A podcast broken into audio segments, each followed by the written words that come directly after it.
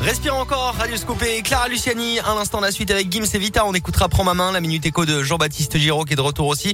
Après la météo et l'actu, 100% local, c'est le journal de ce 17 décembre. Avec vous, Colin Code, bonjour. Euh, bonjour Alexis, bonjour à tous. Et à la une, ce matin, il était en cavale depuis près de 10 ans. Un détenu d'une cinquantaine d'années évadé d'une prison de Haute-Garonne en 2012 a été interpellé mercredi à soir par les gendarmes. On l'a appris hier, déjà condamné pour euh, meurtre, vol à main armée évasion. Il a été arrêté seul sur le parking d'un super Il a tenté de fuir en forçant le barrage de gendarmerie, mais n'a pas opposé de réelle résistance face aux forces de l'ordre. Depuis 2012, il vivait donc dans la clandestinité la plus totale. L'homme a été présenté hier devant le procureur de la République de Clermont, puis placé en détention à la maison d'arrêt de Rion. Un feu de balcon dans la nuit de mercredi à jeudi à Romagna. C'est dans un immeuble de deux étages. D'après la montagne, les flammes se sont propagées à la façade du bâtiment. Ce sont les locataires du logement touché qui ont donné l'alerte. Cette famille a ensuite quitté son appartement, prévenu les autres Près de 20 sapeurs-pompiers ont été mobilisés. L'incendie a rapidement été maîtrisé. Dans l'actu également, deux hommes mis en examen après l'agression de militants de l'association SOS Racisme au meeting d'Éric Zemmour à Villepinte au début du mois.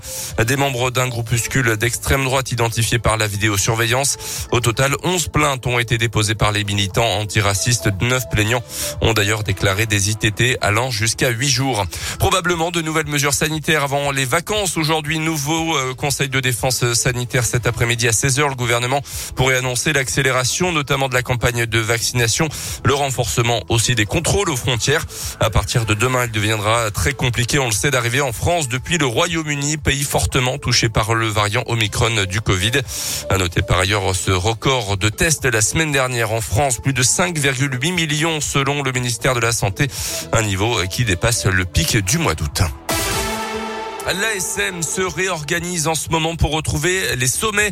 On en parlait hier sur Radio Scoop. Le président de Clermont, Jean-Michel Guillon, a annoncé l'arrivée prochaine de Didier Rotière comme directeur du développement sportif. L'actuel directeur technique national à la Fédération française de rugby sera notamment en charge du recrutement. Il devrait également s'investir dans la formation. Mais ce n'est pas le seul chantier ouvert à l'ASM pour permettre au club auvergnat de gérer ce qu'il faut bien appeler une fin de cycle.